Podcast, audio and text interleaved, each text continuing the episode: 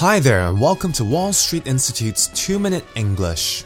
In an international city like Hong Kong, where many people who live here come from different countries, it is quite common for people to come and go. The amazing thing about living in a place like this is that you get to meet all sorts of people.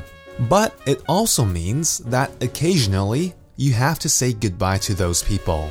Unfortunately, we all know that saying goodbye to those who are close to you is not an easy thing. Last night, I went to the airport to say goodbye to a close friend of mine who I've known for over 15 years. He is Filipino but grew up in Hong Kong.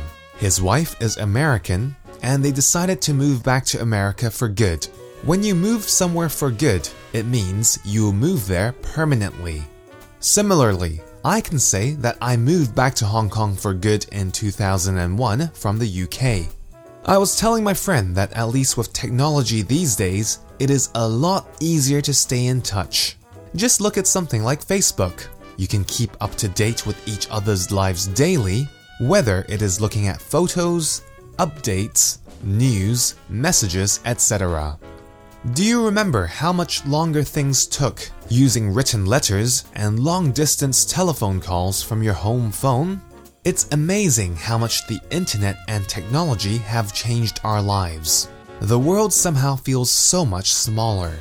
I'm also very familiar with being the person who has to say goodbye as well.